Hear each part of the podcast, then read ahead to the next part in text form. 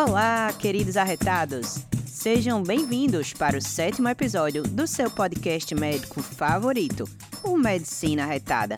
Seu podcast com um bocado de sotaque, um pouquinho de humor e muita ciência. Estamos aqui, eu, Gabriela Arcoverde, Eu, Marcelo Veloso. E eu, Andréa Simone. para falarmos sobre poliartrite. O que fazer quando seu paciente diz, doutor, eu tô com problema de junta?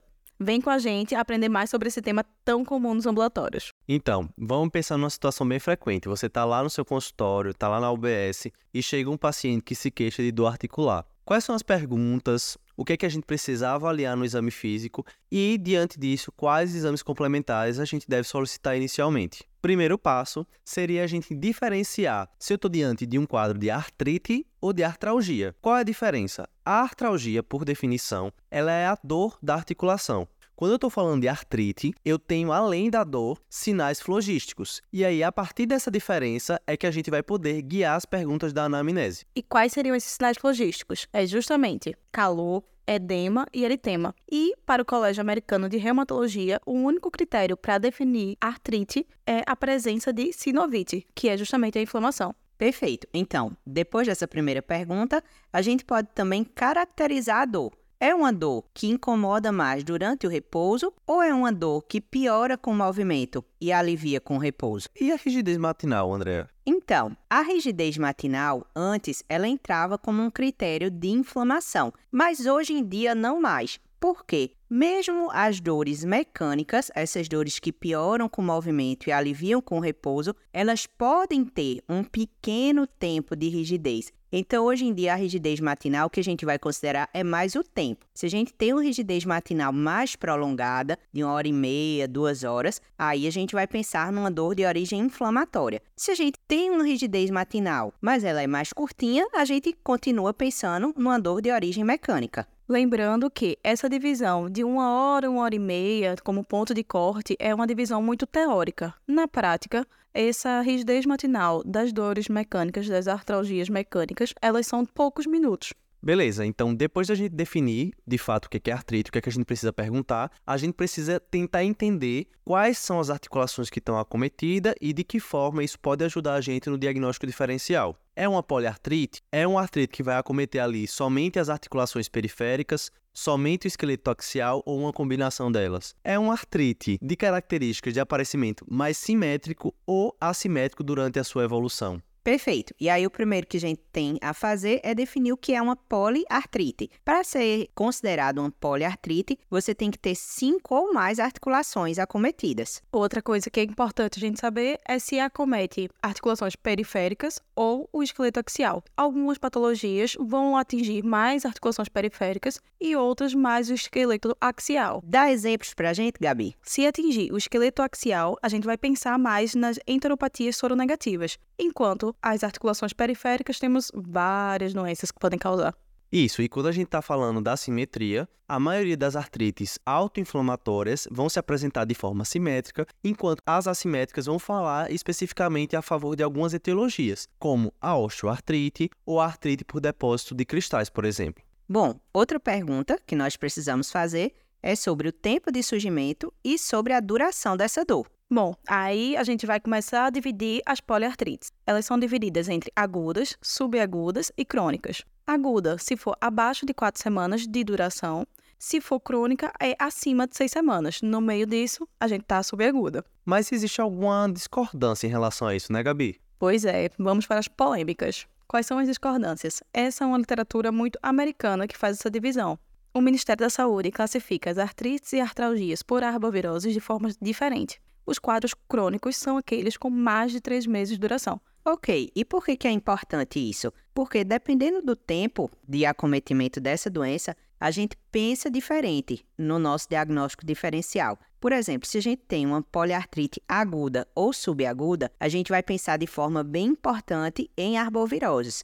Pode ser artrite reumatoide também? Pode, se for em fases iniciais, ou pode ser uma manifestação de uma síndrome paraneoplásica. É, quando a gente está falando de um acometimento mais crônico, a gente lembra que também as arboviroses, principalmente a febre chikungunya, ela pode se apresentar com a forma crônica, então no nosso meio a gente tem que lembrar disso, mas a gente também tem que considerar a possibilidade de doenças autoimunes das espondiloartrites soronegativas, artrites reativas, paraneoplásica também entra aí, e manifestações articulares de outras doenças sistêmicas, como as doenças inflamatórias intestinais ou mesmo da hepatite C. Bom, e para finalizar, o que é importante na anamnese, a gente tem que perguntar também fatores de remissão e de exacerbação, o que vai piorar e melhorar as dores articulares. Geralmente, pacientes com artrites vão ter melhora da dor ao movimento e com o uso de anti-inflamatórios, enquanto vão ter piora da dor se tiver frio ou se estiver em repouso. E as manifestações extraarticulares, Gabi? É outra coisa muito importante para a gente. Então a gente precisa saber se tem outros sintomas associados a essas dores articulares. Vai ser importante para fazermos o diagnóstico diferencial. Perfeito. Agora que a gente terminou a anamnese, vamos para o exame físico. O que é que vai chamar a nossa atenção? O que é que a gente não pode deixar de examinar? A gente vai dividir o exame físico em dois momentos. O principal, aqui nesse caso, é o exame articular. O que é que a gente precisa pesquisar ativamente quando a gente está diante de um quadro de artralgia ou artrite? Primeiro, a gente tem que ver se tem artrite. Então, pesquisar a presença de edema, calor, rubor se existe uma limitação da amplitude de movimento articular, se há movimentação e existe a presença de crepto, o que pode sugerir bastante a presença de osteoartrite, se já existe algum tipo de deformidade, dactilite, nódulos subcutâneos e a distribuição, né? Se eu estou pegando ali punhos, cotovelos, interfalangianas proximais, distais, metacarpofalangianas. Você falou que a gente ia dividir em dois momentos. E qual é o segundo momento? Segundo momento, pode deixar comigo. É o exame físico geral, tá certo? Para a gente procurar os sinais de doenças sistêmicas. Lembra que eu comentei mais cedo que a gente precisa perguntar ativamente para o paciente sobre as manifestações extraarticulares? Então, é justamente o que a gente vai procurar agora no exame físico. Então, alterações na pele, na mucosa, presença do aumento do baço ou de fígado, alterações na ausculta cardiopulmonar, alterações no exame genital, no exame oftalmológico ou até mesmo neurológico. Como, por exemplo, chegou uma mulher jovem com a queixa de poliartrite e apresenta também no exame de pele um Hashimoto. Você já começa a pensar em lúpus. Se chegou um homem jovem com a queixa de descarga purulenta na região genital e uma artrite, a gente já pode pensar numa artrite reativa. Perfeito. Agora que a gente terminou de coletar a história e fazer o exame clínico, vamos formar um esqueminha na nossa cabeça para facilitar esse diagnóstico diferencial. Bora lá. Então chegou pra gente paciente com poliartralgia, a gente já fez a anamnese e o exame físico conforme a gente conversou. E a partir disso a gente já vai conseguir definir. Existe inflamação? É uma sinovite? A próxima pergunta que eu preciso me fazer é: o tempo de duração é menor ou maior do que seis semanas? E sendo maior do que seis semanas, uma sinovite crônica, a primeira coisa que a gente tem que pensar é na artrite reumatoide. E aí a gente vai seguir o fluxograma de avaliação disso com os exames que a gente vai conversar já já. Agora, se eu tenho uma sinovite aguda ou subaguda, a gente deve pensar inicialmente em artrites virais, lembrar aqui no nosso meio sempre das arboviroses, e em um segundo momento pensar na artrite reumatoide de início precoce. E aí a gente vai avaliar e vai fazer toda essa investigação e tratamento pensando em artrite viral, mas a gente também deve pedir nesse momento exames para fazer o diagnóstico diferencial com essa possibilidade de artrite reumatoide. Bom, agora chegou a hora dos exames complementares. Vocês viram o quanto a gente conversou com o paciente, o quanto a gente examinou o paciente e, por fim, com as nossas hipóteses diagnósticas definidas, a gente vai ver o que a gente vai pedir para o paciente ou não. Perfeito, Gabi. Às vezes a gente se angustia. Quais exames eu vou pedir para essa paciente, né? Como é que eu vou investigar? Muito da nossa investigação vai sair da anamnese e do exame físico. É, os exames laboratoriais são exames complementares, mas vamos falar sobre eles. Vou começar pelos menos específicos. Um hemograma, VSH e PCR, provas de atividade inflamatória são indispensáveis, ácido úrico e sorologias. Como diz Gabi, clínico adora uma sorologia. De exames de imagens, tanto podemos fazer um ultrassom como o raio-x. Lembrando que o raio-x vai ser melhor para ver desgaste ósseo, erosão óssea, e a ultrassom para identificar a inflamação.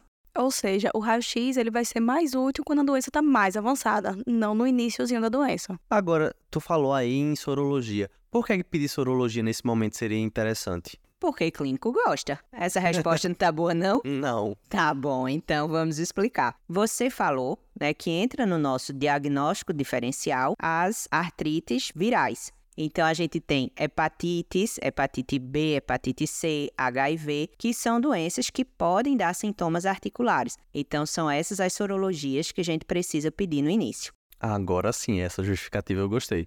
Tá, eu falei dos exames inespecíficos. E de exames mais específicos, o que, que a gente pode fazer? Bem, como a gente falou, as doenças autoinflamatórias são uma causa bem frequente de artrite, principalmente simétrica. Inicialmente, a gente pode pedir os anticorpos antinucleares, ou mais conhecido como FAN. Ele é um exame muito sensível e que ele vai vir com um padrão. A depender do padrão do FAN, a gente pode depois, inclusive, solicitar exames mais específicos para guiar a nossa é, suspeita diagnóstica. Outro exame que podemos pedir é o fator reumatoide. Bastante utilizado porque ele é bem disponível na nossa prática clínica, mas ele é pouco sensível, ou seja, até um terço dos pacientes com artrite reumatoide vão ter esse fator reumatoide negativo e tem uma especificidade moderada. Outro exame, que também entra aqui, são os anticorpos antipeptídeos citrulinados, o anti-CCP. Ele é mais específico e surge mais precocemente que o fator reumatoide. Sua sensibilidade é em torno de 70% e a especificidade em torno de 90%. Além disso, a sua presença é preditora de pior prognóstico. Outro exame que podemos lançar mão é a punção do líquido sinovial.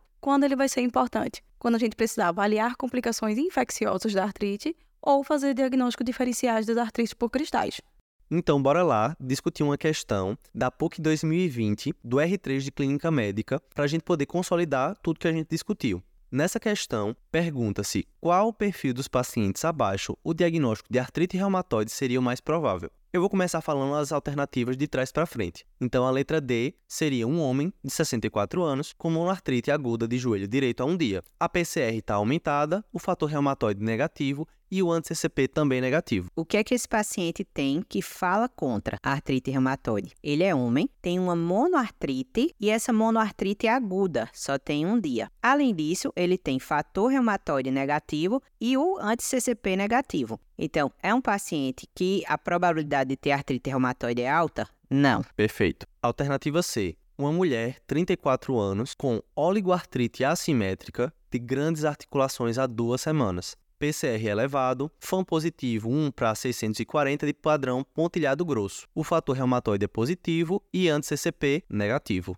Seguindo a mesma linha de raciocínio, o que falaria contra artrite reumatoide para essa paciente? Primeiro, ela tem uma oligoartrite, seria uma poliartrite que a gente estaria esperando. Geralmente, ela é simétrica, não assimétrica. Geralmente não vai pegar grandes articulações, são pequenas articulações. E o anti-CCP foi negativo, o que também fala contra. Ô Marcelo, e o que é que você tem a dizer pra gente desse fã? Esse fã aí fala contra a artrite reumatoide? Fala e não fala. Quando a gente tem um fã positivo, ele fala a favor de qualquer tipo de doença autoinflamatória. O padrão desse fã pontilhado grosso, ele é mais sugestivo das doenças mistas do tecido conjuntivo. Mas esse mesmo padrão pode estar positivo sim na artrite reumatoide e no lúpus, por exemplo. Bora lá continuar então. Letra B, a gente tem uma mulher de 64 anos com poliartrite de pequenas articulações de mãos, comprometimento simétrico, pegando interfalangianas distais, proximais e metacarpofalangianas há 8 semanas. A PCR está elevada, o fator reumatoide é negativo e o anti-CCP negativo. Ela tem uma poliartrite de pequenas articulações. Até aí, né, vai parecendo. Tem comprometimento simétrico. Olha, mas aí vem a interfalangianas distais. Na artrite reumatoide, as interfalangianas distais são poupadas. Eita, mas eu não lembro tanto assim disso. Tá, você ainda tem fator reumatoide negativo e o anti-CCP negativo. É incomum na artrite reumatoide que você tenha os dois negativos. Então não é essa paciente. E por fim, a letra A, que deve ser a correta, mulher de 55 anos com poliartrite de pequenas articulações de mãos, comprometimento simétrico de interfalangianas proximais e metacarpofalangianas. A PCR está elevada, o fator reumatoide negativo e a anti-CCP positivo. Bom, essa tem tudo que a gente precisa. Então, tudo que a gente já estava discutindo. A poliartrite é em pequenas articulações, tem um comprometimento simétrico, vai pegar as interfalangianas proximais não distais, vai ter a PCR aumentada. Ela entraria naquele grupo de um terço dos pacientes que tem o fator reumatoide negativo, mas ela tem um anti-CCP positivo. Então, isso seria indicativo de que poderia ser um artrite reumatoide. É o perfil que mais parece com artrite reumatoide de todos que a gente viu. Tá, a gente falou aqui que essa paciente tem características que são bem parecidas com um paciente que teria artrite reumatoide, mas eu queria saber, tem algum critério objetivo para a gente tentar classificar como artrite reumatoide? Tem. a gente tem os critérios do ACR EULAR de 2010. E como é que funciona essa classificação? Ela pontua. A gente coloca os critérios e você, cada critério vai ter uma pontuação. É um score grande e, obviamente, a gente vai deixar para vocês no Instagram. Pode procurar lá que vai estar tá lá. Pode ir lá no arroba Medicina Retada, o mesmo lá para Medicina e Arretada, conferir nossas postagens, que vai estar tá tudo lá para vocês acharem. Isso. Mas adiantando, né? O que é que você vai avaliar nesse critério? Primeiro, você tem que ter sinovite em pelo menos uma articulação. Esse critério é de entrada. Depois disso, você vai avaliar o tipo de acometimento articular, se tem fator reumatoide ou anti-CCP positivo, se tem reagentes de fase aguda alteradas e qual a duração dos sintomas. E aí, cada um desses critérios você vai pontuar. Se você fizer mais de seis pontos, você fecha o diagnóstico de artrite reumatoide. Um spoiler: essa nossa paciente ela faz oito pontos. Então, fechou o critério diagnóstico. Massa, a gente chegou ao fim da nossa discussão sobre a abordagem do paciente com poliartrite. E aí, vamos falar as mensagens principais para a gente poder levar para casa.